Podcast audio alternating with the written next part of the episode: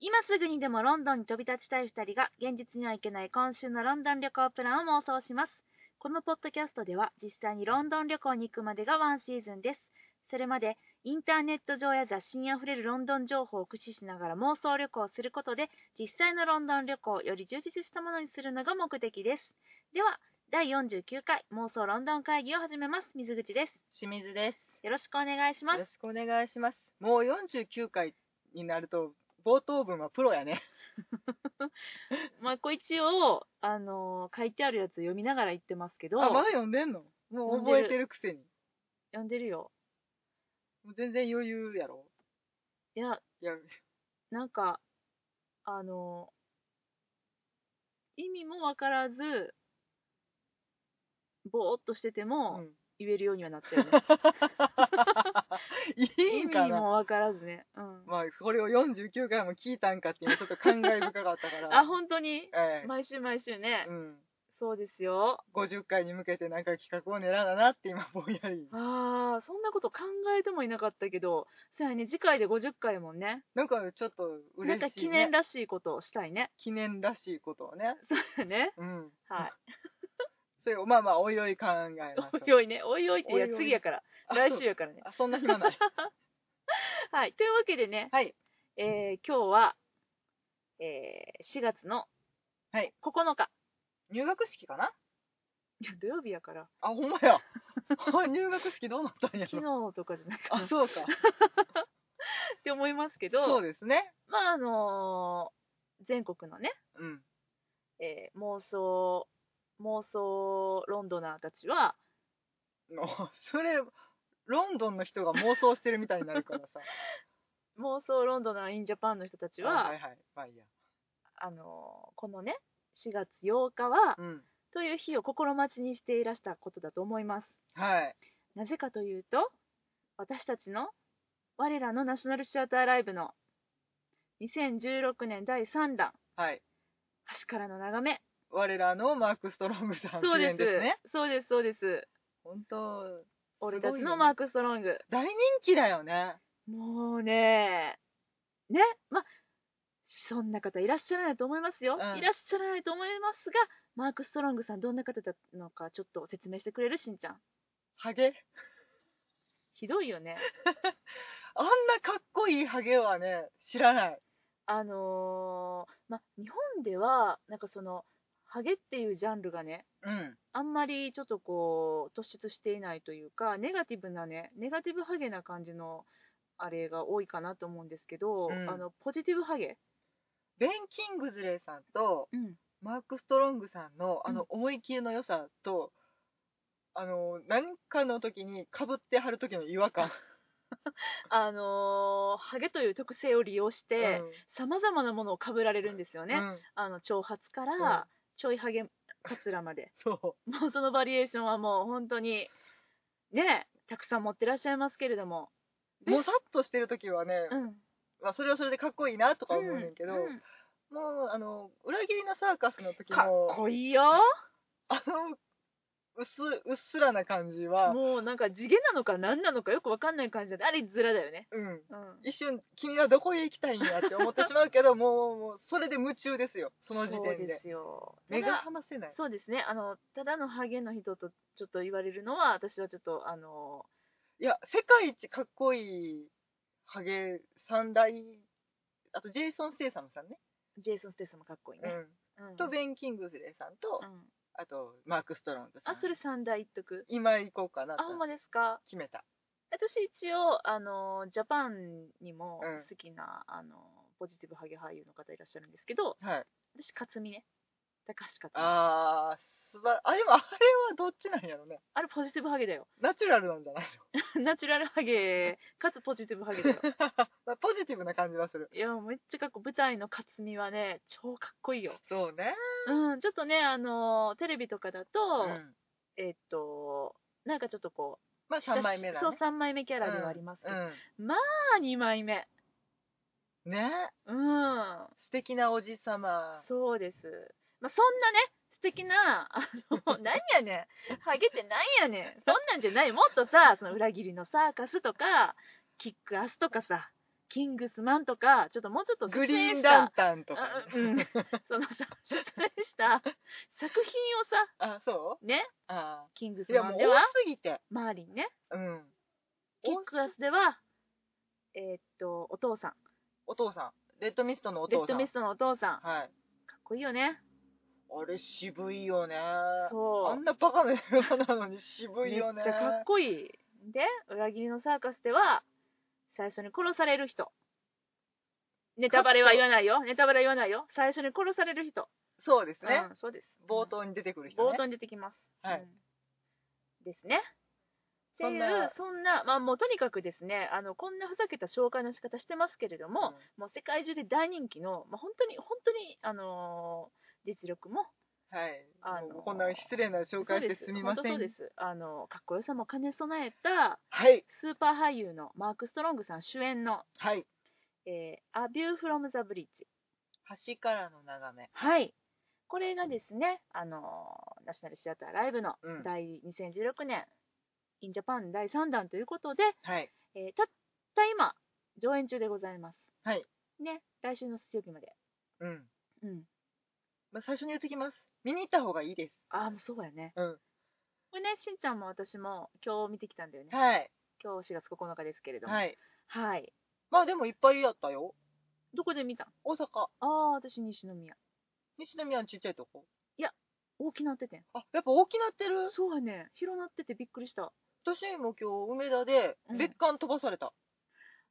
あ、あの醜い別そ館うだからちょねっ。とね条件は良くなかったんけどあの、昔ながらの、上なんにか見シャンデ上リアげつってる。るとこあ、もう、あれね、うんあれね。ああ、でもあかんすとごこいや大うんきい劇場やったびっくりしでたそんな大きなかったけど、こっちは別にね、もう前の小さいところからは、ステップアップしてました。あのプレミアムシアターじゃなくなったんやなくなったから、ちょっと、あの、椅子はうん普通になっちゃったんですけど、 3000円も払ってるのにそうです、そうです。 なんですけど、でもでも、あの、増えてたよ、お客さんも。てか、まあ、犬がね、特にやっぱ多かったから、うんあの、橋をちょっと、あの、大きいとこにしはったんかなって、劇場さんがね。そういう感じすうんるね、うんうんうん着実にうん。増えてはいってるのと本当にうん慣れてる方が多くなってるなっていうのは、うん映画が終わった後のナショナルシアターライブのロゴで立つ人の多さでそうそうそうそすごく分かった今日もザラー帰りはう。っうた、うんん。私も自然とだった。もうこれ見んでええやつやってそういう人のはい、多終さわりみたいなね。うんまだね、劇場は暗いままなんだけれども、ナショナルシアターライブのロゴが高校とつくっていうね。ううんん、で不条理に長いっていそううねそうそうそうでみんなそこで変えるという、うんそういうねあの流れに最近なってきてはいますけれどもだから恒例行事にされてる方も多いんだねあ本の当に、ーあれですよキャリーバッグ持ってうん見に来てはった方もいらしたんで、だから遠征して来られてるんじゃないでしょうかねすごい少ないじゃない上映感が言っても都心に限られるかなそうそうそうそういやーもうほんまね関西に住んでてもうありがたいことやなと思うけれどもね2つ3つあるからねそうそうそうそうそうなんですそうなんですうんなんですけれどもねいやほんまにあのーまあ今日もいつものごとくネタバレ満載のねはい感想をお話ししようと思うんですけれども、まあ、その前に、まあえっと、今日9日でしょ、まあ、ちょっと今日の夜中か明日の朝にはちょっとアップしようと思うので、うんまだ上演中にね、うんあのこれ聞かれた方であそういえばちょっと気にはなってるんだけれども、うんどうしようかなと思われた方がいらっしゃるのならばもうぜひぜひここでですねスイッチオフして、うんあの劇場に見に行ってほしいです。うん、これはもうほんまにね、素晴らしい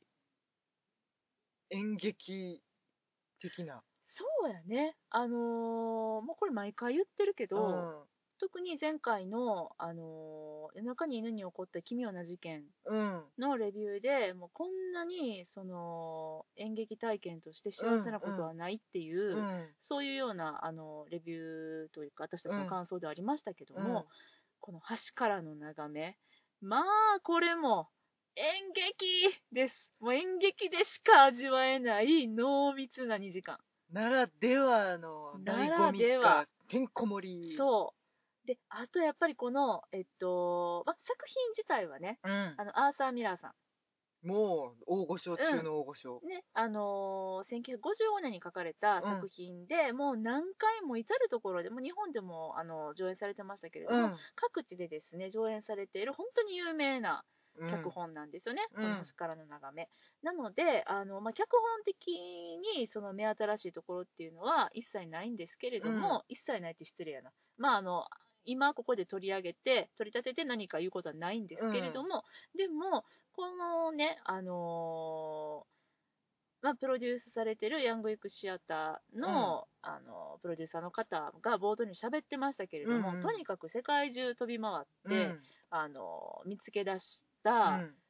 素晴らしい演出家、うんということでこの、えーっとお名イボ前ーバがン・ホーベさんそうそうイボーバン・ホーベさんうんオランダの方なんですよねあまりちょっと馴染みのない響そうそうきそうでそう覚えにくいけどそうそうそうそうえっとねベルギーアントウェルベン州出身のオランダの演出家さんだそうですようんややこいでこの方うがんもう、本当にあのーま私初めて拝見しましたけれども、もうこいつすごいっていうのをもう至るもういろんな方向からうん聞いてましてうね、んでまああのーあれも演出されてたんですね同じアーサー・ミラー脚本で、うんえっとルツボ誰主演のやつベイミショーさん今やっとるやつか今なのかなちょうど今、ブロードウェイで今やっとるよあね今ブロードウェイなやってんだうんうんううんうんんうん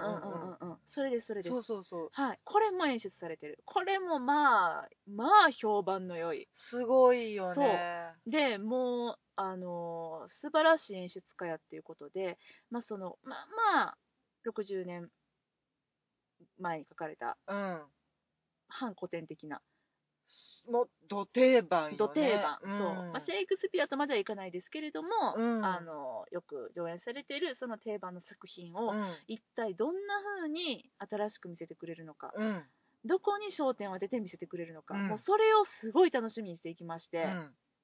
もうね、私はあるワンシーンに釘付け。多分同じとこやと思うねんけど、ほうしんちゃんと。ほあちなみにこれ、私もしんちゃんも、まだあの感想を深く語り合ってない状態ですね。うね身をそれぞれ見てそうそうそうそうそう先合いましたさっき会いました。はいので、ね、私はもうあの濃密なね、あのはい会話の、は5人の会話の、あの、あんな、あんな怖いシーン、あれねあれ、しかも、っていんうお話をどんどんしていくので、うん本当に劇場にまず行ってそうくだなさんでいす、そうなんです、もうそこはもう見て、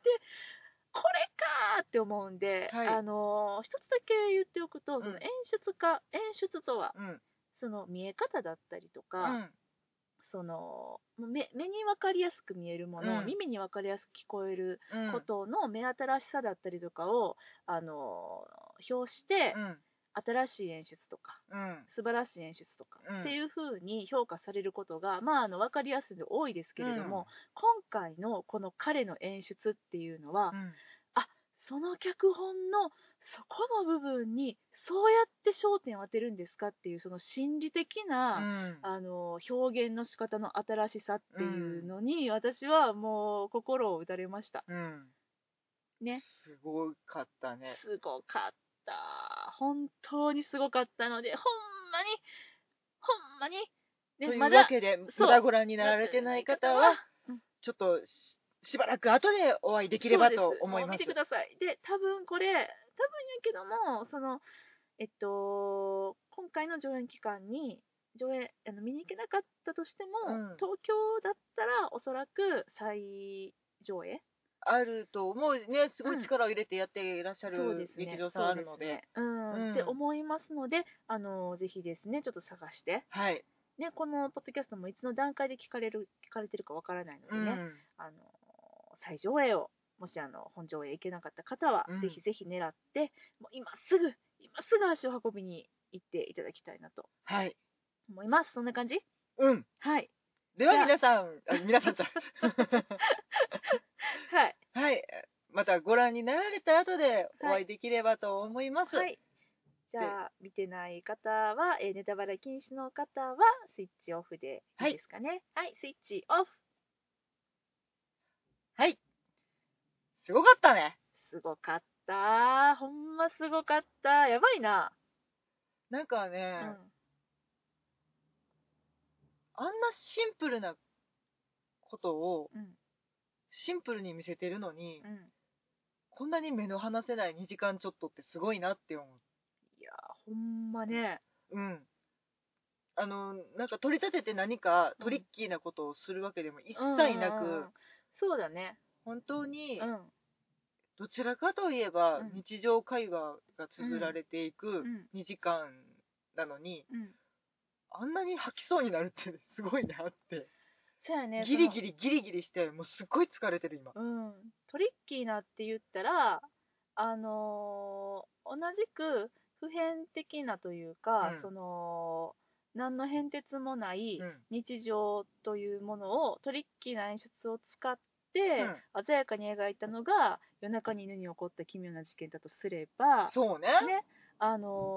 こちらも、あのーただのうん。会話劇そうやね。極限までシンプルな演出に落とし込んで、うんそうすることで見せる演劇の奥深さ、だから本当にうん犬と真逆そう真逆やな真逆と思うでも描きたいことっていうあの本質の部分っていうのはう演ん劇的本質の部分はどちらも一緒で、まあこんなねすごい作品をね、うんあのーただのただのロンドン演劇ファンだけに見せてちゃもったいないよと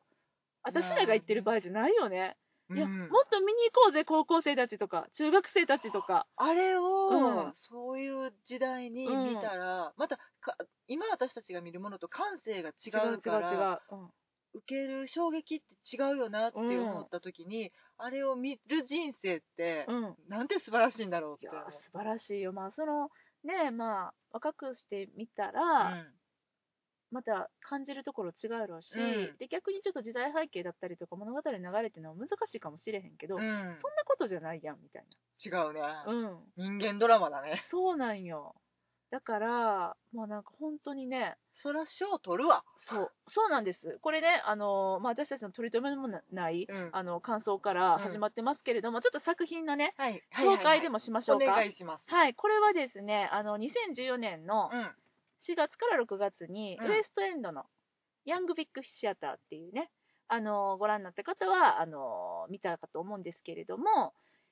本編の前に紹介だね紹介がね、ありまして、どっちかっていうとヤングウィックシアターうんのプロモーションビデオ そうそうそうそう、僕たちこんな尖った劇場だぜビデオみたいなやつがあったかと思うんですけれども、その、まあ、尖った劇場であの初演されたやつが評判が良かったから、今度は2015年、翌年の2月から4月うんにあの同じくウエストエンドのウィンダムズシアターというところに場所を移してうんうん上演うんされて、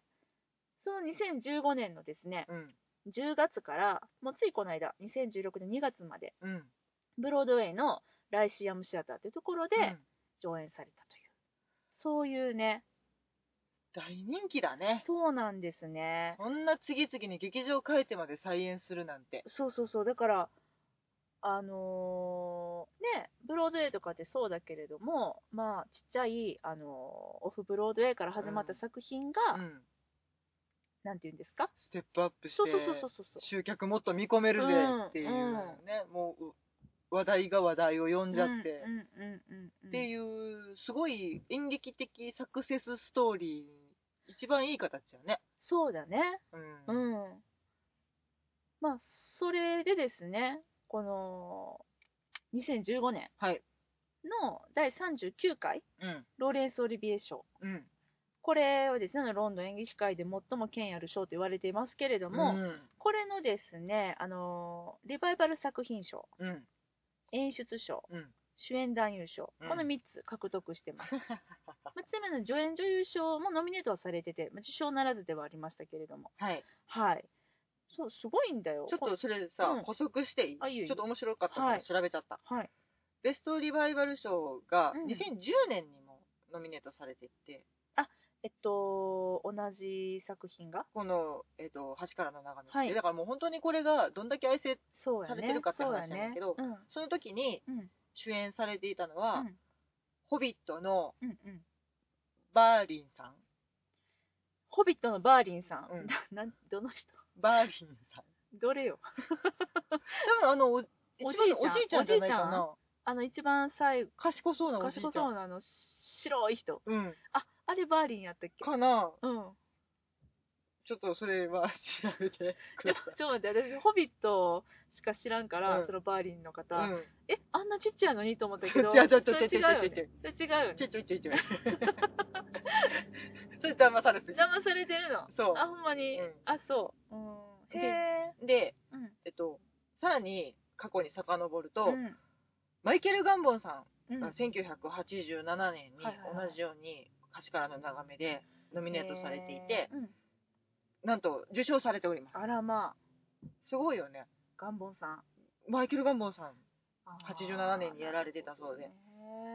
だからもうそれ聞うんくとやっぱね、見たくなっちゃうけどね。まあこれはもうそだね叶わないので。これは叶わぬことなのでねあそうね面白いねあと、あのね、今、エージェント・カーターに主演されているうんヘイリー・アトウェルさんとかもうんうんノミネートされてる。ほう二え人そそれは何端からの眺めで同じ、あの、多分めいっ子ちゃんの役でああそそっちか、うんはいはいはいはノミいネートされたりとかして、はいやっぱみんなこれ大好きな作品なんだなと思まっあて。愛されてる作品なんでしょうねし、もうその演劇的なうんうんうん腕前違うな、はいはいはいわか技る量わかるわかる、うんうん、をすごく試されるお芝居なんだろうなと思っあての日本で言ったら例えばトランスみたいなことなんじゃない鴻上庄司さんの、そうね、少人数ですごく濃密なうん演劇をするっていうところでうんはそういうイメージかもしれないね。ぐらいかな思い浮かぶのってちょっとちゃうけど、うん、そうだね、でも、あちょっと似てるっちゃ似てるんかな、イメージは。まあそうだねうん。うんうんうんうんうんだからそうそっかそっでかそっか、うん、この39回ねうんこの「端からの眺めが」あの最優秀リバイバル作品賞を取った時なんだけれども、うんこれがですねあの結構すっごいラインナップなんです同じく同時ノミネートされてたのが「はい欲望という名の電車」うん。スカイライト」ははそして「ルツボ」うん、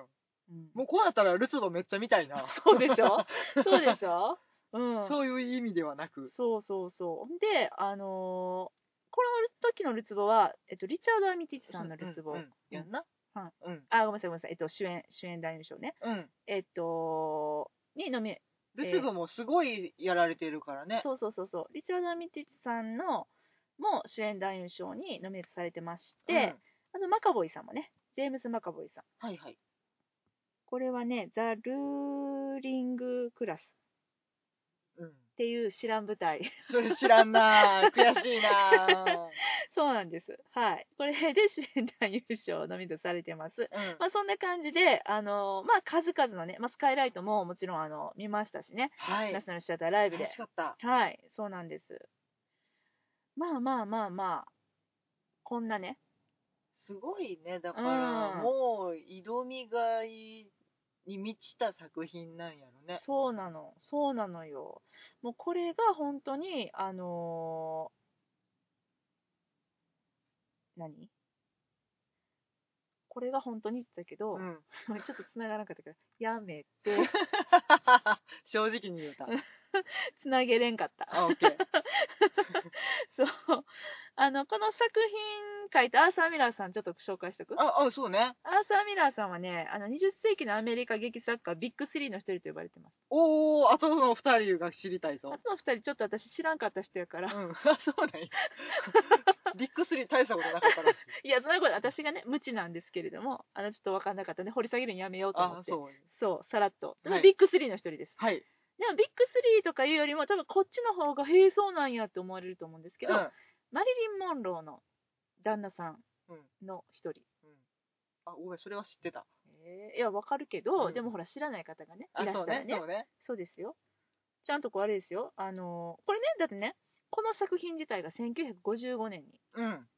あの初演された。うんで、マリリン・モンローさんと結婚されてたのが、うん1956年から1961年。まあ、短いに5年間。 けど、ちょうど、マリリンがそばにいた頃に作った作品ってことだよ。 あそれ聞くと楽しいねほらー、よかった。それは素晴らしいでねしょでしょでしょあうーんなるほどね、そうなんですよ。なんかそれもなんかちょっとこう関係してるのかしらみたいなその作品のね今ねちょっとね、うん影が濃くな った誰のマリリンの影が濃くなったよ うんまあ私はですねあの昨年からうるさくスマッシュスマッシュ言ってましたけれども、うんあのえっと、アメリカのドラマですね、うんあの マリー・モンローをですねあの題材としたミュージカルを作る ドラマはいはい、はい、にあのハマってましてね、うんだからこうマリリンには結構思い入れがそうねありましてね、うんだからそのほんまに私もおおと思ったそれを知った時はそっかなるほどねそうなんですよれでちょっとあの人物造形に合点がいったそうでしょでしうょんでしょでしょ、うんそうなのですよあはいナイス情報あ、ほんま。うんあよかった。そんな喜んでもらえるとは。で、まあ、あの、えっと、橋からの眺めはもちろん有名ですけれども、うん他にも、ああ、聞いたことあるって多分思われるあの作品うで、んうんうん有名なやつちょっと紹介すると、まあ、さっきもあの紹介しましたけど、ルツボ。うんはい。あと、セールスマンの詩。それね、うん。これ有名ですよく聞くけどただもう本当に申し訳ないけど、うん私この橋からの眺め含め、うんうんうん初体験でした私も私も全然見たことなかった。だから日本ではそんなにうんやられてるけど、うん。馴染みがそんなないんかな進撃系の方がやられてる印象はああるけとどは、あの、堤真一さんとかもされてましたね。あそっかそそっかそっう。か、うん。そうなんですよ。まあ、それ見れてないからもう今回初体験初体験っすね。恥ずかしながら、いやー私もまあね、まあ、演劇なんて本当にあのー映画と違って、うんまあ、DVD とかで見ることもなかなかかなわないしそうだねその時その場所に行けなければ、うんその体験できないことだから、まあ、初体験が多くなってしまうのは、うん、まあ、その、えっと、ロングランしてる作品は別としてね、うんうんまあ、もうそれは仕方がないなって思うので、うんまあ、今回逆に初体験とはいえ出会えて本当に良かったなと思った作品でしたね。うんうん、なんだよね。全然さっきのやつ今掘り返していいいいよいいよいいよ。そのアーサー・ミラーはいはいはい。さんがマリリン・モンローと結婚してたっていうののうん、やつちょうど「マリリン7日間の恋」っていう映画がございましてあそうなんですか。はいすごいね。一瞬でその喋りながら検索したの。うん さすがだね。さすが検索の鬼。いやなんか見たなと思ってあほんまあのうんマリリン・モンローさんうとんローレンス・オリビエさんがおお、ま共演された時のまさにローレンス・オリビエさんね。うんうん。ああローレンス・オリビエを、えっとうんケネス・ブラナー様があー、様。 ケリス・ブラナー様が。うん。演じられてはいはいはいはたいでちょっとそのうん。マリリン・モンローが不安定になっちゃったりとかしうんうんてうん撮影に来たり来なかったりみたいなので振り回されていく、見た見た。スマッシュで見た、そのくだり。ううんん、やつうのんにあのお迎えに来るアーサー・ミラーさんっていはいはいはうい旦那様役でダグレイ・スコットさんが出てらっしゃいましたあらまあ、皆さん、何マリリン・モンロー、7 7日日間間のの恋恋。エディ・レッドメイン君とか出てるドミニク・クーパーさんも出てるよ皆さん、これ、注目っすよ。ちょっとそれそのあたり気になったらこの映画見たらうん、あこういうことかっていうそうやのねちょっとつながるちょっかとわもしれないね、ああちょっと気になるへえそうなんやそううなんんでやもこれ面白かったのでぜひぜひ本当だね、うん見たの見たよそうなんや、うんすごいなダグレイ・スコットさん大好きだもん 何でも見てるな、何でもねまあ、この作品がねその初演された1955年、うんこれどういう年だったのでしょうかっていうことでちょっと気になって調べてみました東京オリンピック違うなえっとね日本的にいく、うんじゃあ日本的にえっと馴染みのあるちょっとやついきますね、うん集英社が少女漫画雑誌リボンを創刊イエなーじイめっ ちゅうのもうちょいなじめっちゅうのじゃあね広辞苑初版発行イエーイおいイえーっと初版なんぞ見たことねえわ。ヘレン・ケラーが来日ああ、てそう。か来日してたんだねヘレン・ケラーさんあそねうなん知から記なか録った映像は見たことあるけうど。はんアメリカ的にはね、うんカリフォルニア州アナハイムにディズニーランド開園、えー、すげえ。うんえー、そしてアメリカの俳優ジェームス・ディーンが交通事故死ああ、そうですか。そうなんですそうですか。そうなんです55年ですか。ジェームス・ディーンって交通事故だったんだね知らなかったそうだよ。そうですうよん。そうっていうのが1955年ぐらいの年にうん起こった出来事。そうそうそうそうかそうそうなのそうなの、まあ、結構不安定な時期であのまだえだから戦争が1945年に終わうんって、そのまあでもアメリカ的にはあの白人黒人のそのなんていうんですか問題があったりとかしてうん、自由をあの叫んでたりとかする時代だったりとかしてそうねそうね、うんうんうん、そうなんですね、まあ、あのもちろんこの今回のお話の縦軸にも大きなあのテーマでもあったように、うん移民がどんどうんん来ていた頃、うん、世界的にまだまだ貧しい国そうそうそがいうっそうぱいあったもんねうんうんそうなんですねそうですそうですっていうそういう時代に作られた作品舞台はうんニューヨークのブルックリン、そうですブルックリンのレッドフックというところが舞台だそうですねあそれもう実際にある地名なんかねうんわかんないあらすじ言っとくを教えてニューヨークはブルックリンのはいレッドフックに暮らすイタリア系移民のうんうんカルポーネ一家、あああ夫のエディ、あはい妻のビアトリス、そして2人の姪にあたるキャサリンの3人は、うんつつましくも愛にあふれた生活を送っていました。うん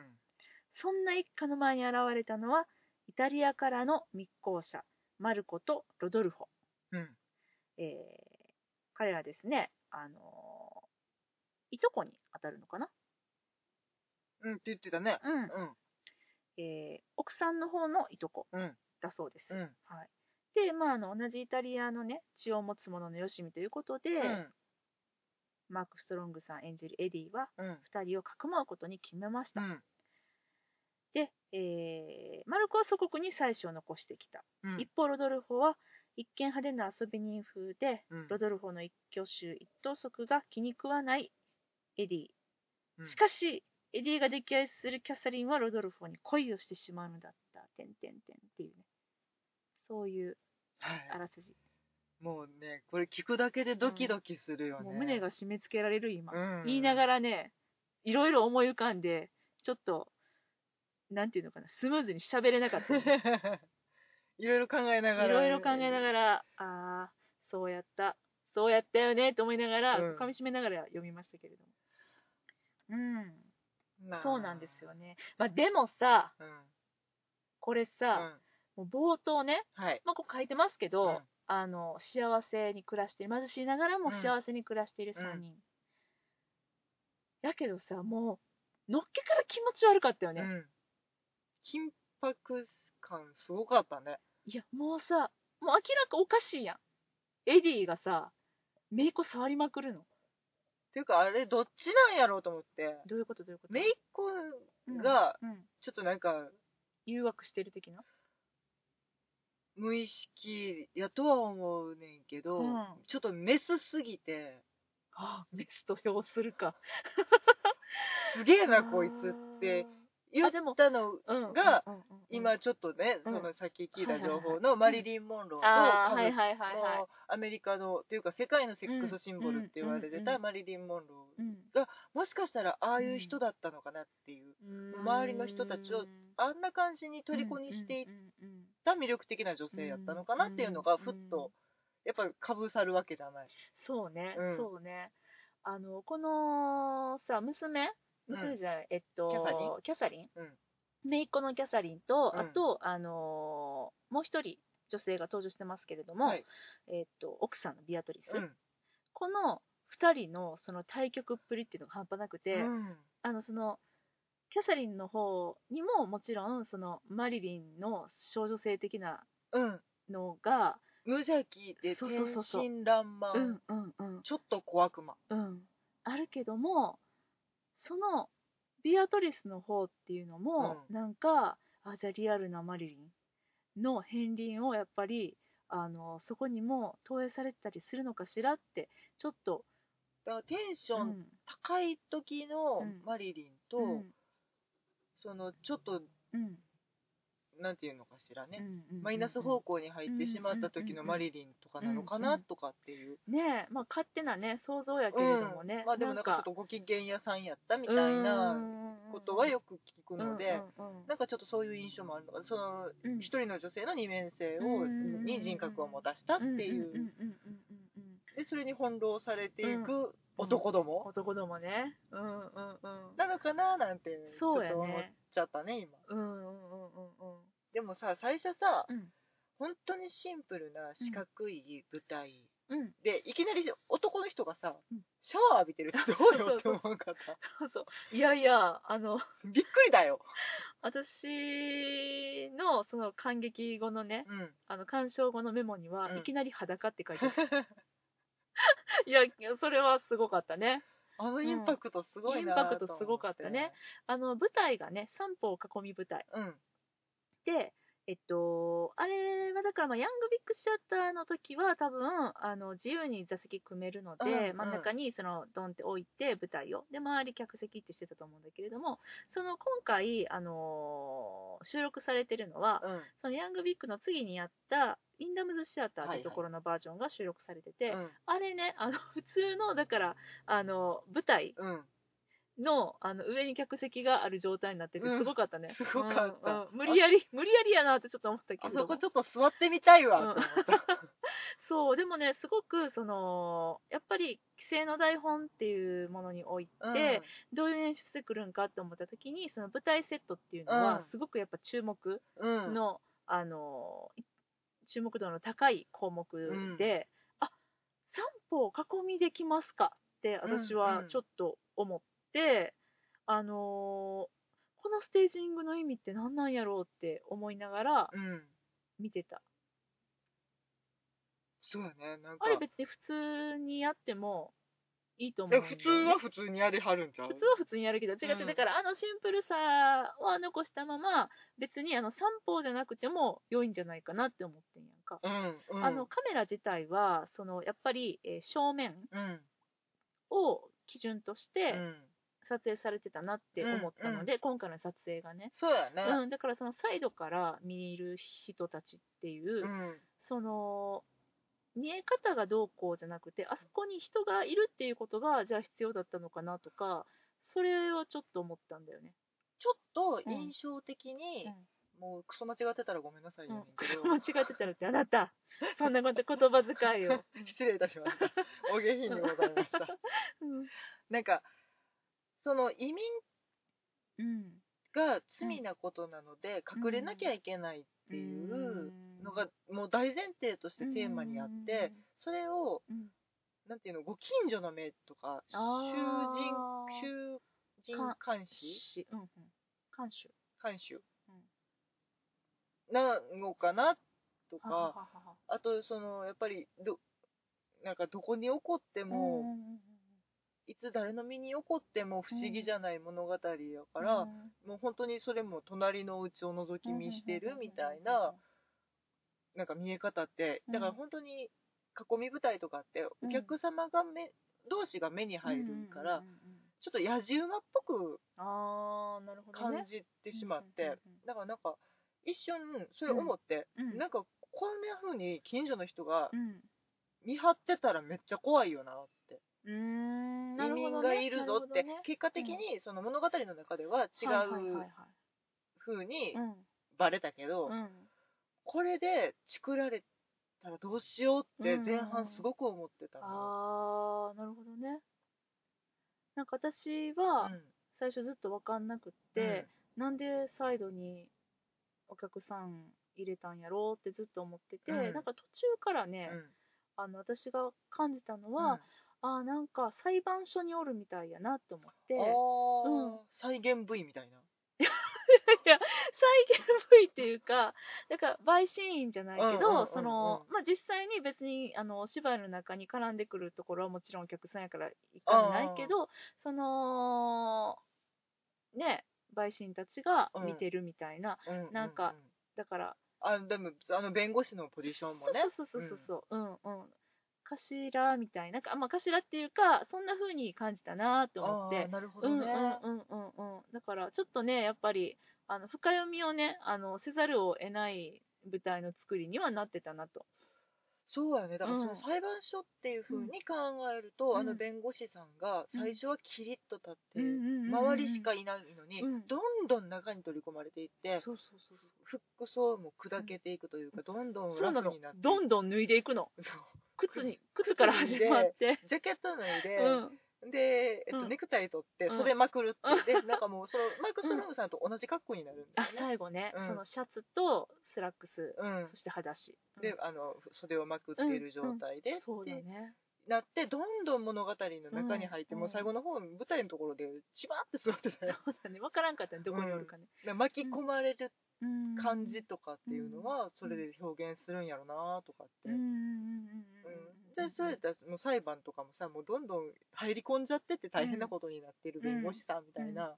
感じなそのうかやなと思って、ね、そうやね。うんうんうんうんうんまあそう、その三歩囲み舞台の中で、どんどん物語が進められていくんだけれども、うんその周りにね、ストーリーテラーでもある弁護士さんが、うんあのま、周りっていうのは、そのえっと、囲み舞台をですね、まあ、その文字通りベンチが囲んでましうて、んであの真っ白なあの舞台の周り、うんうん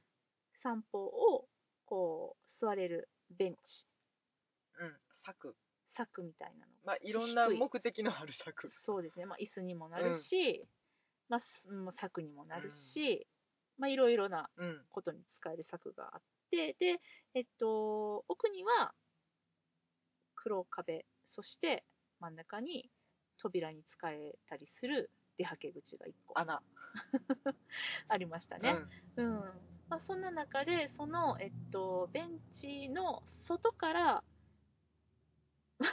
ってあのちょっとおだけ戻るけうど、んうんその最初ね男2人のシャワーシーンから始まあるんーだけど、うんあのどんちょうね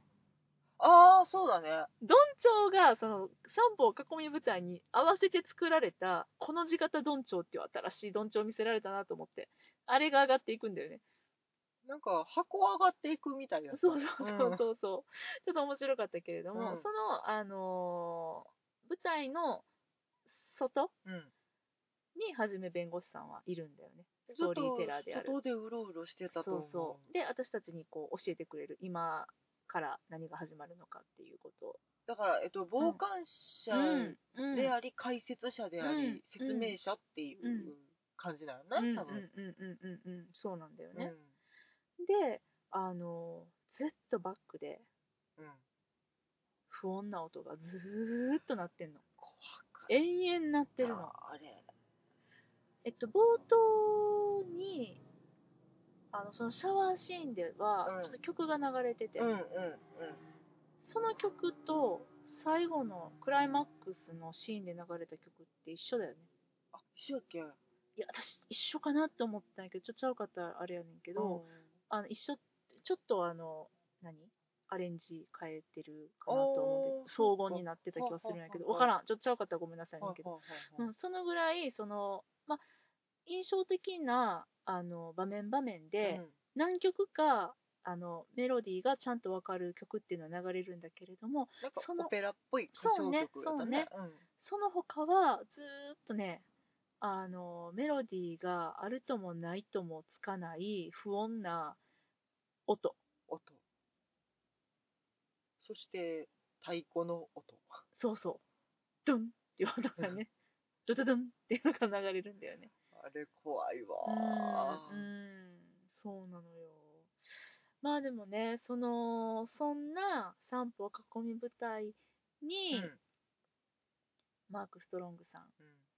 がねお仕事から帰ってきてお家に戻ってきてうんうん溺愛するメイのうんキャサリンうん帰ってきたぞみたいなうんさあハグしようわーギューみたいなねあのハグのあれあれどうし な何をどうしたらああなるかねっていうぐらい飛びついて たよね飛びついてたねニャンマゲかってニいうャンマゲニャンマゲニャンマゲに飛びつこうの、うんあのキャッチコピーの うんちょっともうねあの、デザイナーさんがちょっと今残念なことになってしまおうおうっておうおうな感じなんですけれどもねおうあの いやニャンマゲに罪ニャンマゲにに罪はないよね、うんそうだよね、うんほんまにニャンマゲに飛びつくみたいに、うん もうあかんニャンマゲとしか言えなくなって きた、マーク・ストロングさんにうん飛びつくキャサリン、うんねえああなんかちょっとすげえ初めはねあのちょっとふふって笑ってたりあの観客の人のね、うんあの飛びつき方だったりとかに、うんねえやけども、 まあ大層威勢のいい飛び方そすうるからそうねそうそうそうですそうです、うだけどもちょっと話をしているうちに、んうんあのーまあ妻のねうんビアドリスも来て、微うん笑ましく3人で話してるんやけども、うんふとマーク・ストロングとその、まあ、エディとね、うんエディとあのキャサリンに目を移すと、うんもうキャサリンのミニスカートから伸びた足をさすりながらこう会話しているエディっていうねうんうわキモっと思ったキャサリンの方も寄っていってるからねそうあれあれキモかった 座ってるのににゃんまげ状態だったしねあれもねちょっとね、うんもうシンプルなセットやから、うんやっぱこう想像力とかがさ、うんやっぱ働くじゃうない、んあれはね、さっきね、あの中学生、高校生、見るべきだよって言ったけどね、ああかんな見ちゃダメあれ、あかんな。ほんまやなああそこに巻き戻して R18 やな。 うん巻き戻さなあかんのあダメですよって言いにあ行かかんわなあかんな見たらあかんわってぐらい、別になんか、すごい行為をしてるわけでは決してないんだけれども、うんもう、あかんが見た、あかんも見たみたいな状態にね。あれがうん。 5歳ぐらいの女の子ならうん、あり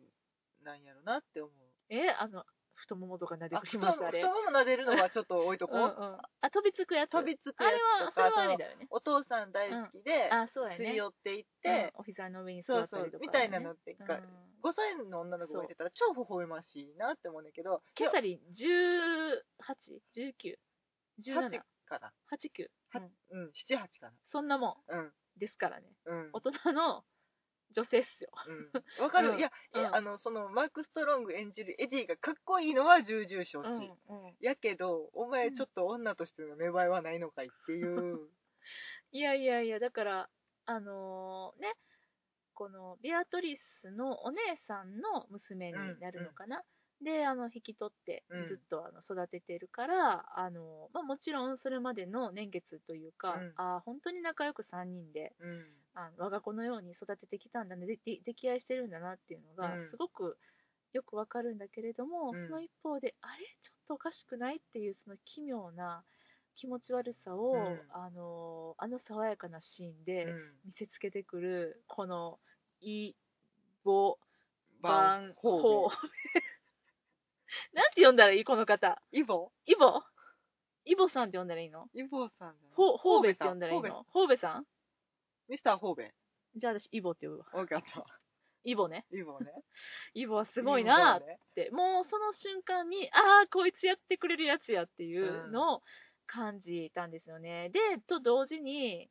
これって、まあ、誰もが思うことやと思う、うんみんな思うと思うけどえ他の人たちのバージョンでは他の演出家のバージョンでは初演版は一体どんなんだったんだろうってあの瞬間にもう思ってからね、ううんんだから悔しいって最初に思っちゃってん、私これのスタンダード知らんってねえ私も知らないからこのの斬新さを、なんかいや斬新やなって今でも思ってるねんけど、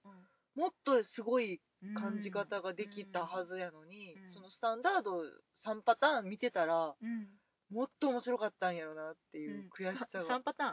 なんかだからさ定番やからさ、はいいはいはいろいろやってるやんやってるやってるでその定番の中でも多分さ3パターンぐらいね流派があるはいやあるあるあるある、うんあるよねん、ううん、んそれを知ってたら、この演出のそうだ斬ね新さとかそうだってねいうこのシンプルな舞台の中でやる、うんっていうことがどんなにギリギリしたものなのかっていうのが、そうだまあねそのそスタンダードはスタンダードの衝撃が多分あるからさ、うんうんそっちも味わってみたいなっていうのもあんねんけうど、うんうんうんうんうん確かにそうだよね、まあ、あと特徴的なのは全員が裸足一回だけ崩されたよねそうめいっ子なめいこちゃんがなぜかヒールを履いてくるっていうシーンもあったけどその他はもう弁護士に至るまでどんどん裸足、そうでもね私めいっ子のその靴を履いてきたシーン、うん新しいなと思って、うんあの要はその靴はあのハイヒールだったわけなんですけれども、そのハイヒールを履くことで、あの姪っ子の,、うんその恋心の芽生えうんうんそのちょっと男性に対して女性としてのアピールをしたいっていう、うんうんそういうのを表してたと思うんだけれども、普通さその着ているものをうん脱いだりとかうんうんすることで表現するのっうんてよくあるけれども、身につけることで、うん今まで裸足だったものにヒヒールの高い靴を履かせることで、うんそれを表現するんだっていうのが新しいなと思う、なんなら靴を脱いで表すそうやね普通うんはね、普通はことを靴を履かせて表現してるっていうのがまたあーおもろいなーって違和感すごかったねあの靴のいやでも気持ち悪かったそれもうんでみんな裸足やなーって思って見てて、うんでまあその3人の幸せなね1あのワンシーンがあって、でロドルフォとうんマルコうんが、あのやってきましたうんってなって、いやーいらっしゃいって、まあ、うん初めはね、あのーウェルカムモードで、うんよく来たねってことで対応してたらふっと娘がいなくなって、で次そのふって現れたらうんうんなんか履いてると思って、黒いなんてことないハイヒールやねんけどねうん、めっちゃ気持ち悪かった、うん怖ーと思って、うんあこいつ女に目覚めよったみたいななんかこうターゲット決めたぞってなったよねねえの瞬間にもうあれでその恋に落ちたなっていうのが分かるし、恋に落ちたなっていうか狙い定めたなってめっ感ちじゃダメだそうやね、んそうやね、う、うんんうんうんっていうのがねあすっげえなと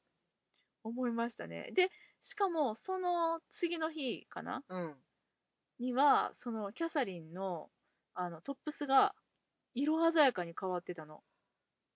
あれねすごいよねやっうんぱキャサリンのトップスうん3パターン3あったんかパターンありましたあのいわゆるあのミニスカートにうん花柄トップスっていう、うんそういうのがあの基本的にあの他の人たちはみんなあの、えっと、衣装は1着で色彩が、モノトーンうん、ブルーグレーとかなんかそんな感じかなそうだよね、うん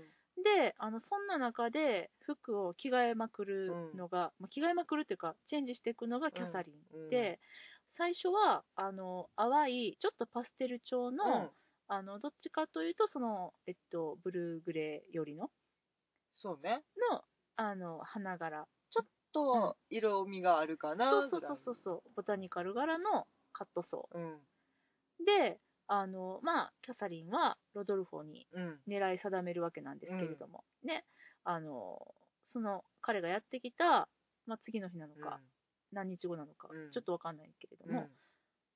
も、鮮やかな花柄に変わってるんですよねすごい鮮やかった、びっくりしたあれ私なんか目なんかおかしかったんかなって最初はわからんかって、うん、ねそれで現れて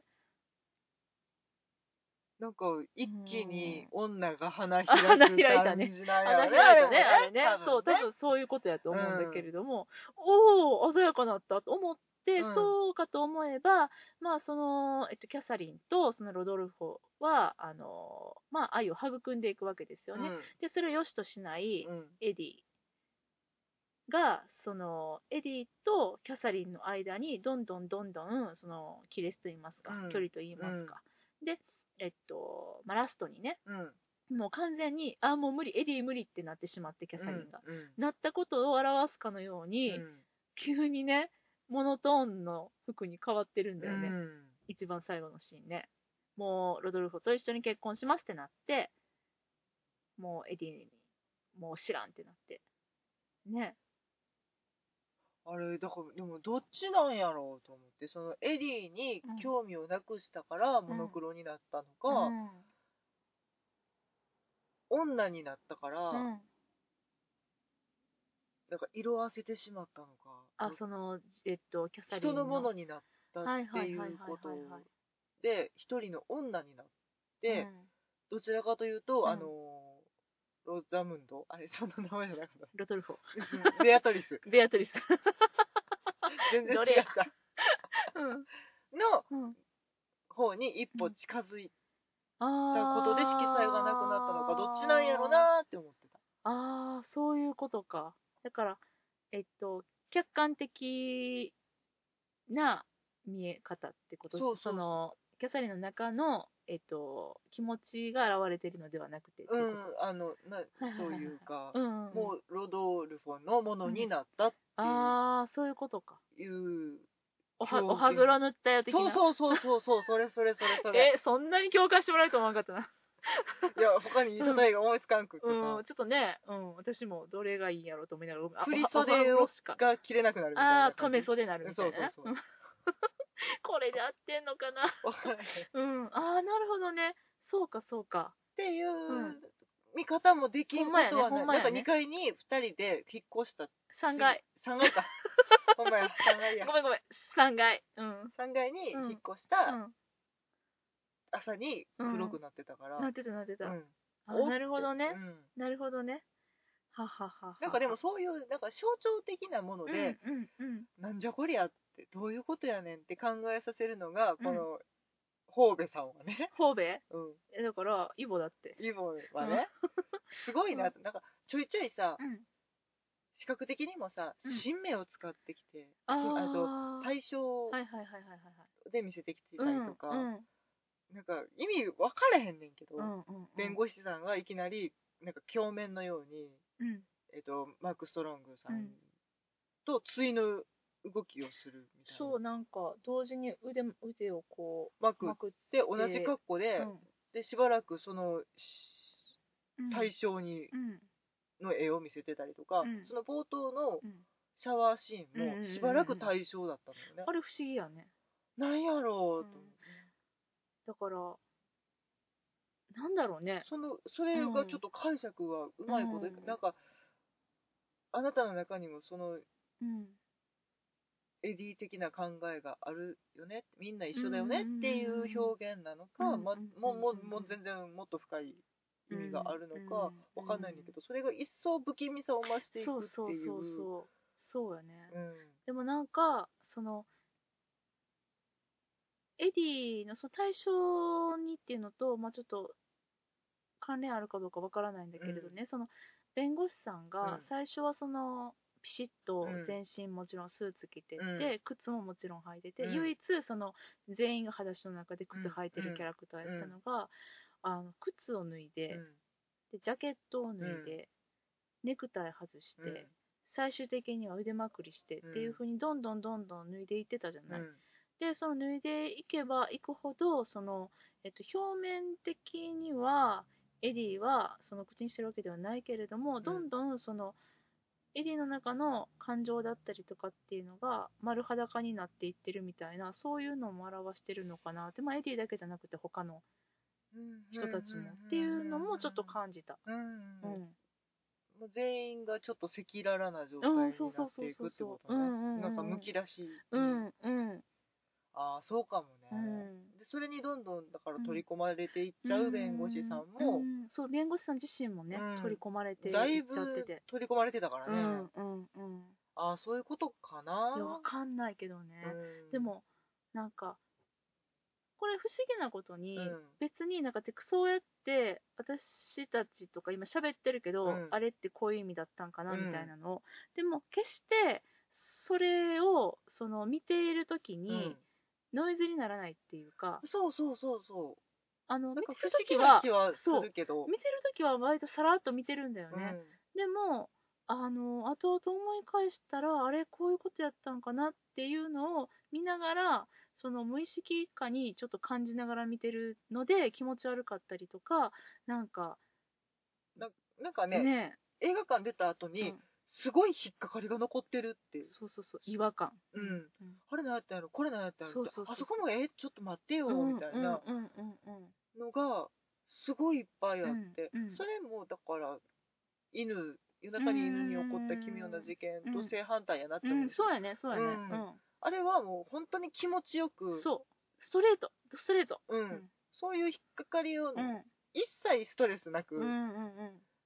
見れ見させてくれるそうねし、うんなんか引っかかってたものは全て解決してくれてた解けど、決した、ううんん答えがこれですよって明確に出してくれてたからうね、ん、今回のはなかったねだからイオにちょっと聞きたいもんねここってさこういう意味やったんとあかれ何の意味よ、うんど今何考えてあれしたんよっそうまあねでも往々にしてあることなんですけど、うん演出家にとってね、てうん質問してみたら、いうん、や別に何も意味ないけどって言わ れること結構あるんだよねあとあのその後の段取りのためにさ、そうそうそうそうそう脱いどかなあかんやんかそうあれもうそういう意味ではね私今回そのあのイボの、うんあの細やかすぎる演出があだになって、ノイズとなって、うん最後に「なんやねん!」ってちょっとムカついた点というか2個あるうん、はい聞いとこ舞台セットにおいて、はい一まず個は見当つくわ1個は見当ついた、うんうんしんちゃんも気になってた、うんずっとえどっちやろ分からへんもう言っちゃえ排水口あれな、あの真っ白な舞台なんですよね、うんその床面が、うんで、あのーその真っ白な床面に、あれ何って言ったらいいのかな、この直径10センチ台ぐらいのもう普通のマンションとかによくある排水お風呂の排水溝みいたいなんがうんありまして、うんこれなんやろうって。あのね、で細やかな演出をされる方なんですよ、うんそういうちょっとした、あの靴を履いたとか、うん脱いだとか、うん服がちょっと変わったとか、その細やかさのレベルでいくと、うんうんあの排水口が意味なくあるわけがないと思って、うんうんこれなんやろうってずーっと気になってた。でもう一個気になってたこと。うんえっと、散歩を囲み舞台で、はいはい囲んでるところには、そのベンチがあるっていうふうに言いましたけども、まあ、長椅子がずーっとあの続いてます、うんで、その長椅子の、その、なんていうんですかね、下っ側。長椅子はね、大体ね、膝の高さぐらいの。そうやねまあ、大まあ椅子まあサイズそうそうそうそう、4、50センチぐらいの高さかな。うんで、その、あのー椅子のですね、その、下部分って言ったらいいの、壁面って言ったらいいのなんて言ったらいいのかな側面側面うんがね、アクリル板で覆われてたんですうね。んで、あのーちらちらね、うんその、見てたら、うんその、椅子の側面にうん映るみんなの足とかがね、うん反射してたりとかして、映り込みはす映ごりか込ったんねでて、これ何の効果かなってずっと思ってて、なんかう意味あんのか、初めその映ってたから鏡かなってん思って、うんうんうんあ、でも違うなって思って、あ、アクリル板か、うんこれなんやろうって私ずっとその排水口とアクリル板のことは頭の片隅にずっとあって、うん何かなこれどういう意味かなどういう意図でこれを置いてんのかうな、んこれから何かに使われるのかなうんずーっと待ってたら、うんまあ、使われましたねっていうかあの終演後に使われるんですあの2つはそうそまず排水口あのラストね、まあ、うんご覧になった皆さんはご存知の通うり、うん最後あのもう大量の血のりがねそうですエディさんが、あうのん殺されるといううんマルコに殺される。うんマルコやったうんマルコね。うんそのシーンで、もう大量の血のりがドッバー上から降ってきます。うんあ排水口この後、掃除するんだねって。もうあのなんなら芝居中からずーっともう誰 々そうそうそう誰々そそうやねこに入っていってたから流れているうんでもうちょっと待って、うん忘れないで冒頭部分のシャワーでも使われてるから、そうやった。んシャワーシーンでも水ね、流れてたね。うんで流れずてったと拭いてたね。うんあの、 そうやね。うん思い出した思い出した。。そううんそのこともありました。うんうんで、きっと、あの、えっと、掃除するにあたってね、やっぱあの、ヘリがあった方が、うん、うん、あとお客様を守るためにね血のりがドバーって飛んだりとかね、うんしないために。ちょっとやっぱり重いくって粘土がある液体とはいえ跳ね返りがあるので、っていうことで、うんあの、壁は欲しいと。うん何らかのヘリが欲しい。うんでもヘリ立てちゃうと、見えなくなっちゃう。あ、じゃあアクリルじゃねみたいな。えー、その流れっていう。まあまあファッショナブルなそうや、私みたいに、この反射に何か意味があるのかなとか思いながら見てたし、てかまあそういう意味を後付けでつけてもええかなぐらいの、あのね、ここで思い出されるのはね、うんあの冒頭のうん本編始まる前の,、あのセットのデザイナーさんのインタビューなんですけれどうん、ね、うんシンプルなセットなんだがとても難しかったこれかいってそれは難しいわあの思った演んです出やるのは難しいわねしかもその舞台うん、上にちょっと上げてる常設あそのうそう舞そう台そうにプラスうんその排水溝そうなんです機構をつけるためそうなんにですさらに上げてるはずな高さのをで、ね、うん、そうですねってなったらまあまあねどうやってお客さんの視界をそうです遮らないようにっていう苦肉の策なんじゃないかなうーん、そう。それがね、あのーまあ、ちょっと物申したい2点っていう、あの、ノイズあじゃあプラスしてうもう一個、あ、なになに椅子あ、椅子木の椅子おー、なになに木の椅子の何あれのさあうのん木の質感がさ、いやまあ木の質感ね。あの違和感抱いた木の違違和和感抱い感たはうんどうにかならへんかったんかなあれが何やったら違よ和かった感として、入ってくるうん。うん。のが正解なのかうん。いどうなんやろうや、でも私ね、あの、デザインまでには、うんその、思い至らんかったけれども、あの、椅子のシーンに関してはね、あのー、生涯見たうん椅子の中で最も不気味だった椅子でしょうっていうのを差し上げたい。そうそうね不気味ね怖い椅子見たことある無言で弁護士が差し出す椅子ってそうあのーまあ私その今回のね、このイボのうんうん演出術うんにおいて、あのーその椅子に至るまでの、うんマルコが椅子を高々と、うんあの掲げるまでに至っうた、んその5人の、なんてことはない会話うんからの一連のあのシーンがもう彼の真骨頂やなと思って。全員がうんなんてことない表情を取り繕うっていう緊張感ねでしかも謎の間とかあのまあすごいと思うあれ怖かったわあれでもねあのー私後で知ったんですけども、うんあれ食事シーンなんだねへだえから台本上ではあれはあのーえっと夕食になるのかなであのーみんなで食卓を囲んで会話をしているシーンなんだっておー誰も物食っとらへんかったぞいやもうねだってねあのーちなみにこの芝居において、あのー身につける服とかうん以外に出てきてた小道具はたった2つでうん椅子とうん葉巻のみうんそうなのよねそうなんです。小道具は他一切なかった。うん、だかなら、いね、でうんも渡す素振りとかも一切うん排除してたんうんようね、んうんうんうん。だからあのある程度っていうことすらしてない、そうしてないしてない。うん全くしてない。だから、ね、エアー エアー小道具は一切出てこなかパっンたよ。トマイムは一切してない一切ないうんうんそれで言うと。あのまあ、ちょっとたびたびあの例に出して申し訳ないですけども、うん犬はうんパントマイムしまくりの、そうやね、うん、そういうことやね、うんピンポーンとかやってたそもうんそうねそうそう、空中でやってたし、う、うんんうんうんうんうんそうなんですよねでまあ出してくるものはいっぱいあったし、うんうんやったけどそ今回は一切排除、う、うん、例外が2つうん、椅子と葉巻まあ葉巻を身につけるものとして捉えるのかどうかはちょっとわからないんだけれども、まあそうねうんうんまあ、小道具として捉えるならば、まあ、でもまあ葉巻も服とかの一種って考えたらもうほんまに椅子だけああのの椅子は出す出したんだねだから余計にちょっと気持ち悪かったのかなそうかもましれなたい出てき方がね半端なかったからね、まあ、その、まあ、ちょっとその前の会話のシーンから話していいあはいはいもちろんですよあの会話のシーンがね、うん実はその食卓を囲んでの会話だったっていうふうに言ってる、あの言いましたけれども、だから本来ああいうセットでさ、うんあのシーンを演出しようと思ったら、うん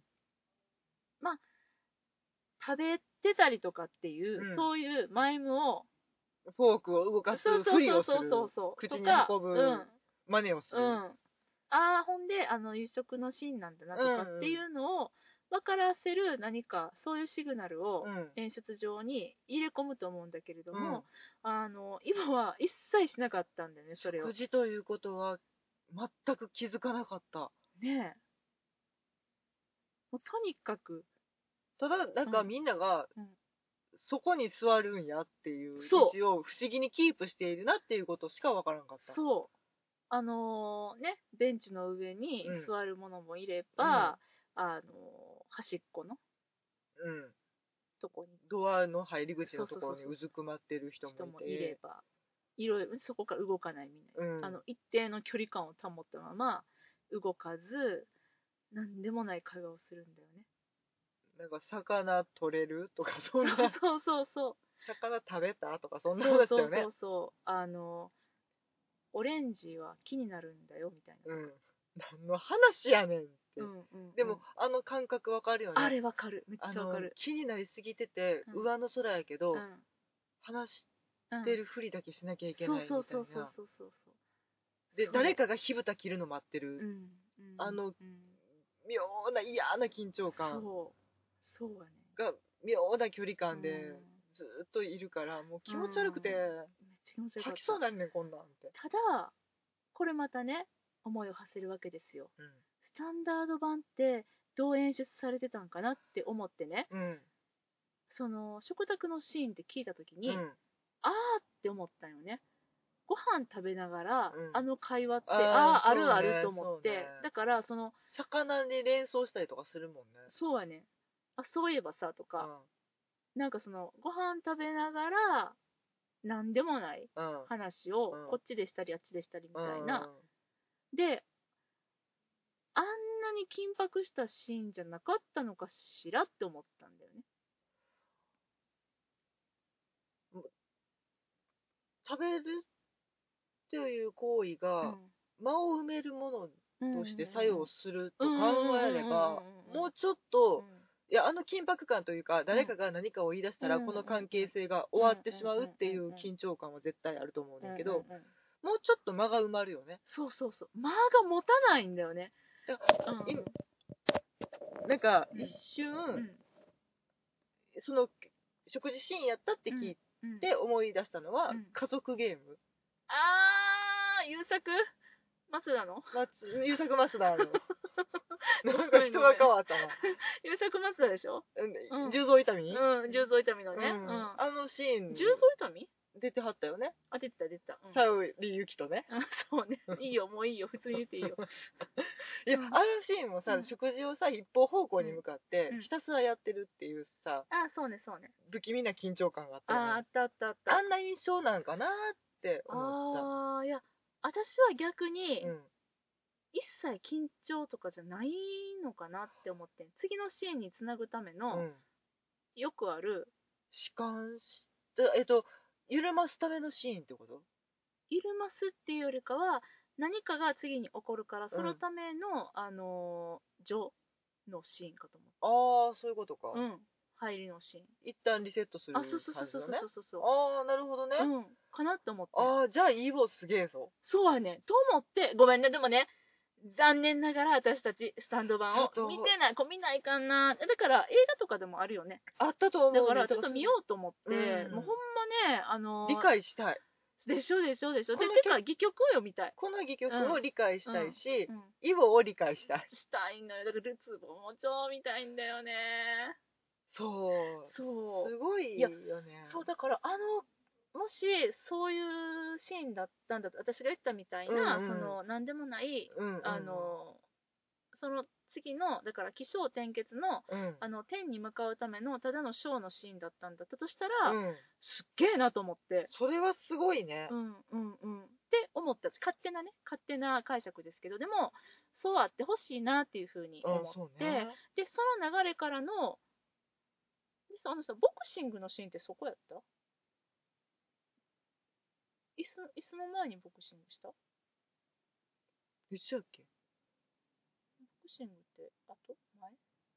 椅子の前やと思椅子の前か、うんそれで椅子が出てきたんだよねう。うん。うんあの非じ常ゃないとあの人が怖いからそんなことできひんと思うあ。そうやなそうやな、ううんんいやほんでねまあ椅子は出てきたわけですけど、うんスタンダード版ではあの椅子はどういう状態でどうてか椅子は出てきたのかとでもきっと椅子を持ち上げてみできるかっていうふうに言ってたから、うん脚本にはあるんだろうねきっとねあるそのセリフがあるんだろうね。うん。いやあんなねいやそうそう何でもないシーンが不気味なシーンが続いて、うんちょっと緊迫したシーンが続いて、うん。でちょっとこう卑怯なボクシングのシーンがあって卑怯じゃん子供かみたい小物っぷりやったななあれねエディ。ィのね、うん、でその後にさうん。あの 椅子が高々と登場してさうん。で文字通りね、 うん。弁護士さんが高々と なんかお前なんやねんっていう黒子かみたいなちょっとトロフィーみたいな。そうそうそれでさマルコがね、うん。エディに言うわけだよねその卑怯なちょっと方法で、あのロドルフォのお腹をボンってパンチした、うん。ね、ロドルフォとしてはなんかちょっと仲良くなりたいからそのエディのあの誘いに乗ってねうん。ちょっとボクシングやってみないか教えてやるよみたいなうんので、あじゃあみたいな感じでやってて、うん、でもマンマとエディにの小物感たっぷりのパンチを食らってしまううん。それを見ていたマルコが何かを決意するんだよねあれね。あれで椅子がうわーって登場して、うん。マルコがさエディに さこの椅子持ち上げることができるかって 言うんだよね 何のホラーやね何ん。これと思っ怖いわていやもうさでもさ、うん意味わからへんやん意味わからんいや持ち上げれるえ無理いやみたいでなもあれすごかったよあの時にさあのエディが面食らってさうんええみたいなあうんいやできると思うよって、うんさっきまでさなんかちょっともう自分のペースでうん我が家を得たりのうん流れに持ってっててさ、うんでしかもマルコとさロドルフォのことはちょっと上から目線でバカにもしてたりとかして、うんうんでやのにマルコにそんな風に椅子を差し出されて、うんちょっと意味が分かんなくて ADMR 意味分かんなくて戸惑ってるっていう感じだったよねうんでしかも持ち上げることができるかこの足一本だけでって言われてさあ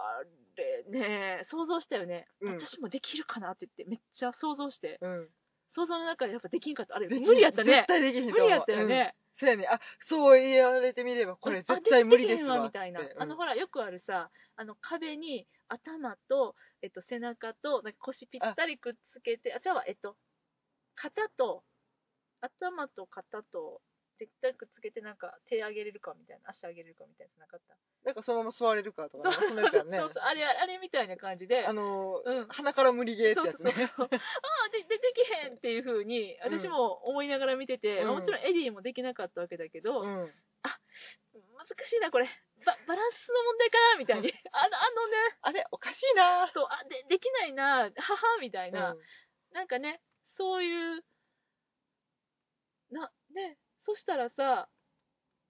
マルコがさ、おもむろにエディとケイみたいなうん感じ、俺はできるってこう高々とねうんまあまあいっぱいいっぱいあったけどなそうプルプルプルプルってなりながら、あれも、ねえでも持ち上げた瞬間にさ、うんあんなに誇らしげな人は見たことがないっ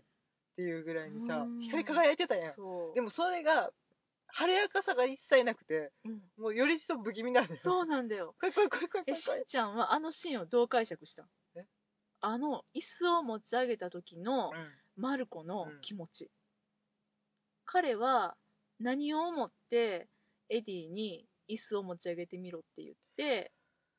お前駅になっとく取るなよって力あるの自分だけやと思ってるんちゃう、あそういうね、俺うん、まあまあ腕力はあるぞっていう孤児なんか威嚇なるほどね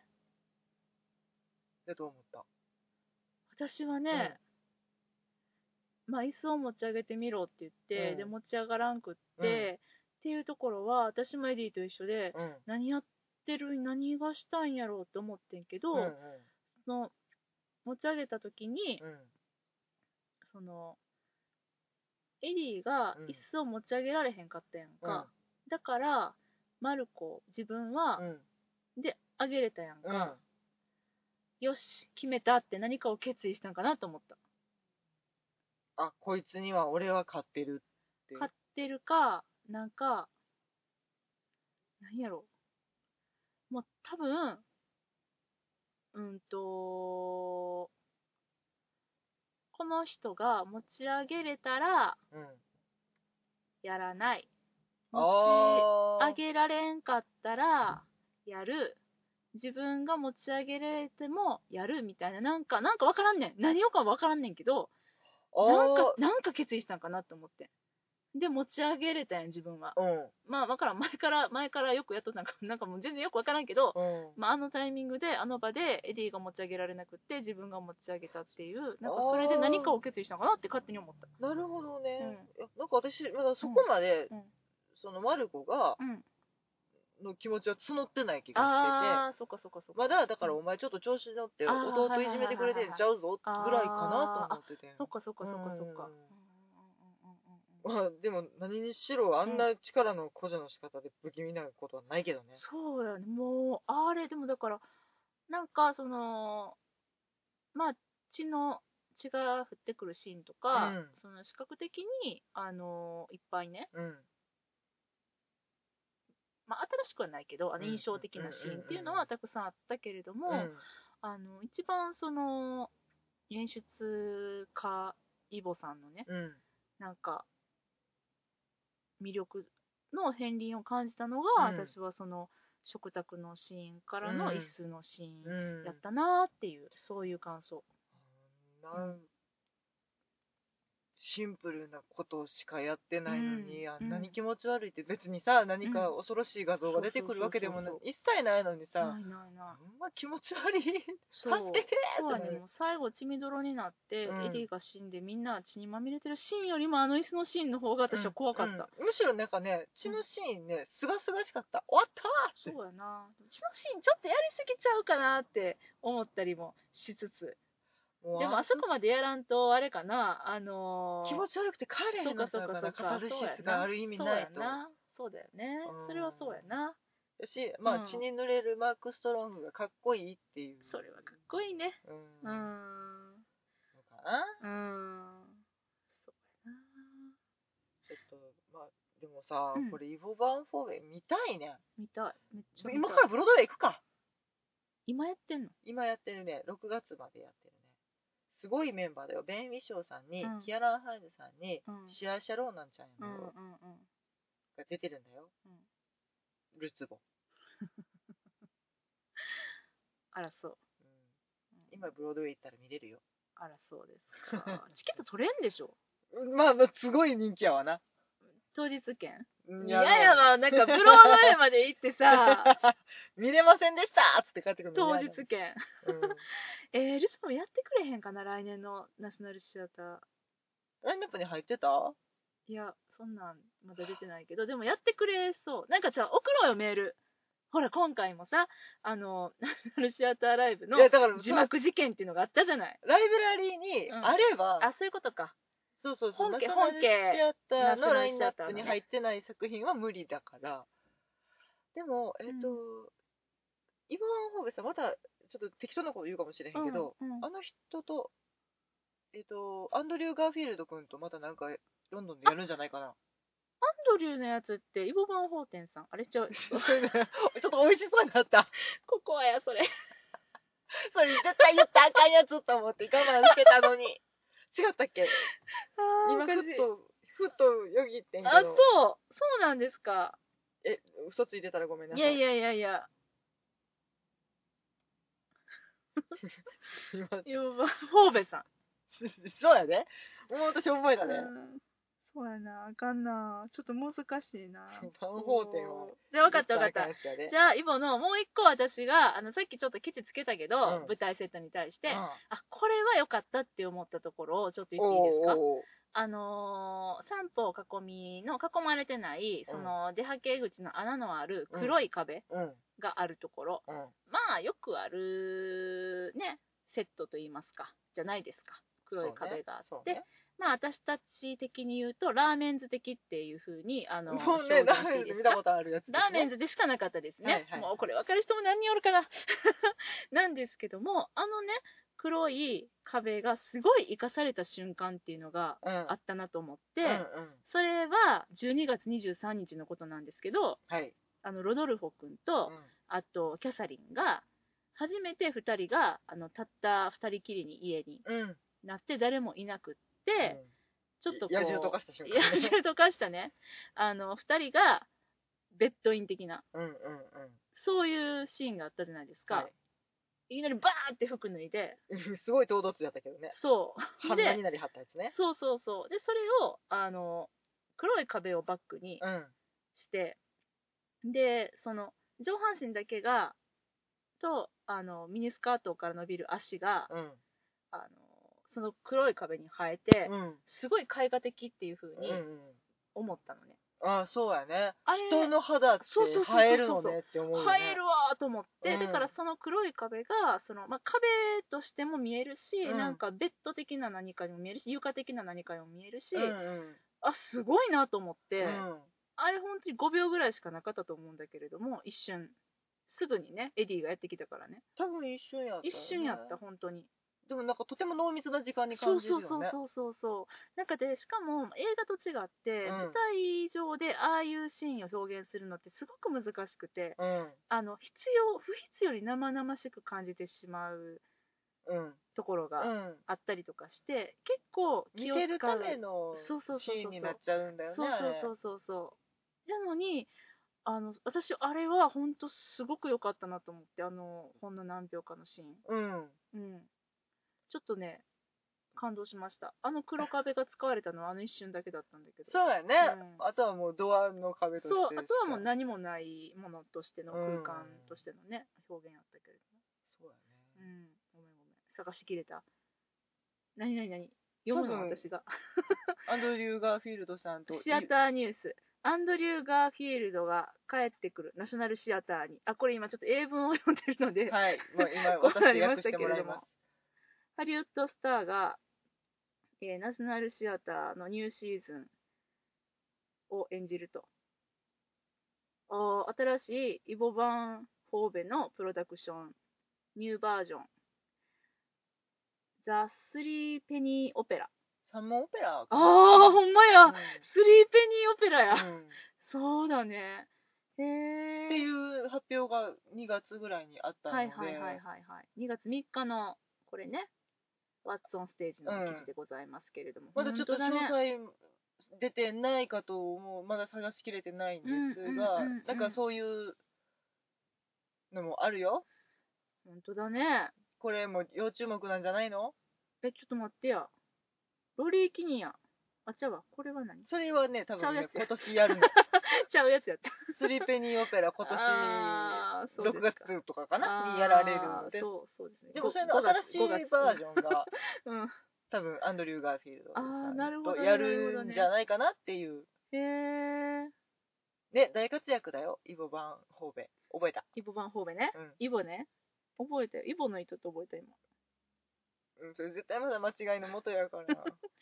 いいじゃんかよ。そうめんココアになっちゃうから。そううかな、まあ、ちなみに彼ですね1958年生まれのん。素敵なおじさまだおっじたさね。ま、ダンディーなおじさまですね、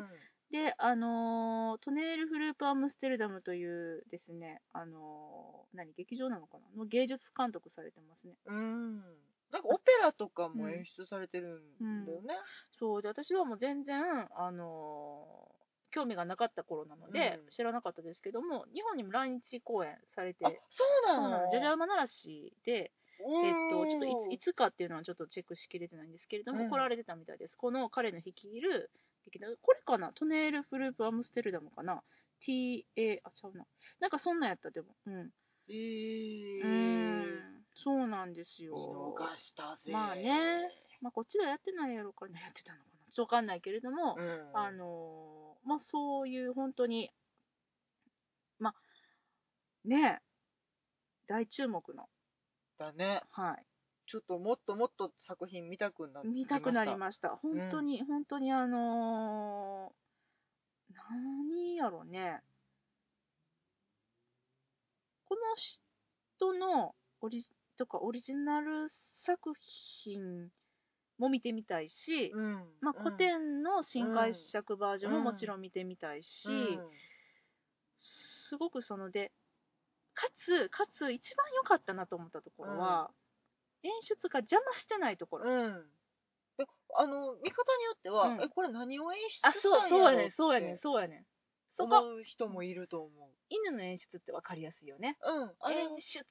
ていうね。うんまあパフォーマンスあーがね、そうやね、そう主やにね。なると、うそんれはもう絶対見えてくるんやけど、うんもう演出家がやるか振り付け家がやるかのそうや差ねだけになってくそうやねるとかっていうこうんとは一切なくって、うんえこれさ役者にさうん手叩いて「うんはいどうぞ」っつってもうんできるんちゃうんって思わせるそうそうけど絶対あれ無理ですわあの、あの食卓のシーン何回練習したやろって、ものすっごい練習してるよ。まあ多分決まってると思そうやね。いやー、ほんまねう、う、素ん、晴らしい。あれを引き出すことができるのがすごい。とても斬新うん、やしうんとても丁寧な演出家さんだねで多分その自分が頭に描いている、その、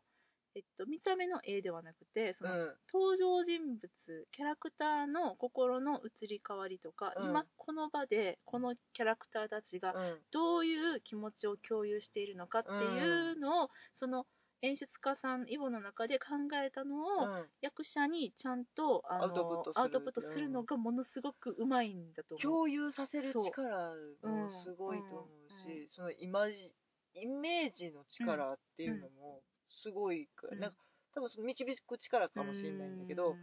そこに向かってちゃんと人を引き寄せられる、うんでうそのねイメージが魅力的じゃないとそれって絶対、えそんんなん嫌じゃんって思う人うんそうはそうそうそうそう言っちゃうけどあれはねやっぱりその役者の中にちょっとでも疑問を持たせてしまったら、うんえなんでここでこんなことをするんだろうって役者がちょっと疑問で思っちゃったら、うんもうそれ繋がんなくなっちゃうから、うんでもねきっともうあれは誰まあもちろん疑問が生まれる瞬間もあると思うけども、うんそれが生まれたら生まれた時にちゃんと一個一個解消していくっていう細かい細かい作業を繰り返しないと、うんああはなんだよね。うん適当に、うんなんか見た目でその辺とかっていうのでは一切なくって、うんうん俺がここにう今んこのタイミングで座る意味っていうのがそう全部ある全部っあてる全部あるうんういうのをちゃんと共有させるうん力ってすごいなと思うし、そうでもちょっと軽いものも見てみたいなとか,、あーなんか明るい作品とかもやってらっしゃるのか、まあ、ちょっとアーサー・ミラーだね、うのん名前うがん今立て続けにそ出うてきだたから、ねルツボだのこねんなんばっかりやったら嫌だなって思う。うん、うんそうやうんねちょっと明るい作品とかもうんうんできたら見てみたいそうなだって、ねまあこんなにロンドンにかぶれてる私たちがうイんギリスにかぶれてる私たちがちょっと全然イギリスじゃない方やけれども、うん本当に本当に演出家としてすごく興味を持った、そんな方ですねこんなに魅力的な生きのいい息がいいねうんうん人ね見ないと損だからねいやほんまそうですよ、うんもう絶賛絶賛大絶賛でございますもう今日喋りすぎちゃうん、そうですね、まもなく90分ですね。あの、もうこの長さはあれですよ、ベネディクト・カンバーバッチさん、ハムレットを見た時のあの感想に勝るとも劣らぬ長さになってます、今。ああやべえやべえでいつも以上に取り留めのない感じでねおう送ん、りでしもてしまっ、たけどほんまに良かった。うんめちゃくちゃ良かったんで、うんあのーぜひね、この本上映の間に、あのまあ、こんなね、こんなポッドキャスト聞いてる暇があったらね、うんあの見に行ってくれって感じ、あの本当に。でねあうの、ん私はこう思ったけそどうどうですかっていそうですねうお話がねうんどなたかともしできるのであれば、うん、うんそうやって私ら今ねうんうん1時間半全然飽きずに喋れてるので、そうこういうのをね、お酒とか飲みながらうんしたら楽しいんじゃないかないやと、ほんまそう思いますもしお相手がいらっしゃらなかったら私たちでよければ、そうですねあのメールください、はい ツイッターもやっておりますはいですねいやーちょっとほんまね喋り足りないことだらけですけれどうも、んあのもちろんあの役者さんたちは言うまでもなくですねニコラ・ウォーカーさんすごかったねとかねすごかったねもうでマークスマークもすごいし、うんもう全員すごいもうなんなら全員すごいすごいうんブロードウェイ版はねさらにねラッセル・トベイ君がロドルフやってるぜっていう情報あを持っハておンりダてっねてこれか写真でしか見てないけれどもね、うんあの金髪に染められて、うんねあのやっておりましたけれどもブロンディそうブロンディブロンディ、うん、でもなんかちょっとあれだねあのマッチョな感じになるねラッセルトベイ君だとそうだね、うんでもちょっとなんか可愛い感じにしてたんかもしれあなーいけどねファニーなそ感うだじねにそうだねうん、まあねちょっと本当うんにでもちょっと力持ちさんなんちゃうの弟もって思っちゃうよたねもん思っちゃうよねうんなんかちょっと夢見がちな銀融詩人感っていうのはねなんかあんまり出 急ないに歌い出すからそうね。そうそうちょ今回のね彼あのーエロドルフ役の、は私本当に全然存じ上げないんうん。うん。ですけど、あんまりそんな有名な作品は出てらっしゃらないのかな、だね、でうも、あのーエイダン・ターナー君主演のポルダークに出てるみたいですよ。おおドラマのね。出てはいると、うん。何役かわからないけれどもわね、かんない。うんうんうんっていそうう感じで要要注目なんじゃないかな。そうですね、いやうんでもすごい雰囲気本当に良かったなと思いました、うん柔らかくてねそ。うそうそうそうそうそう夢見がちっぽいなっそていうう。で憎めない、うんので、まあ、ちょっとねそういうキャストさんたちも本当に魅力的だったってことをお伝えしておきたいなと思います、はいというわけでね49回はい。記念すべき50回イブの今回ですが、はい。えーナショナルシアターライブの端からの眺めの感想をお届けしましたはい、はい。こんなとこかなそうですね。はい今日はちょっと喋りすぎた。はいすいません。ちょっと喉もガラガラになってきたので、はいこの辺でお別れしたいと思います。ははいい、では、えっと、何私、さようならって言うんだっけ 何を言言いたかったら言うたらいいじ え、しんちゃんがありがとうご ざいましたって言うんゃだっけん。何確認してんのちょちょっと今、ありがとうございましたって言いそうになって、いいんちゃう決めたことないからな、そんなこうんと。分かったじゃあ今日はこの辺でお別れしたいと思います、さよならありがとうございました。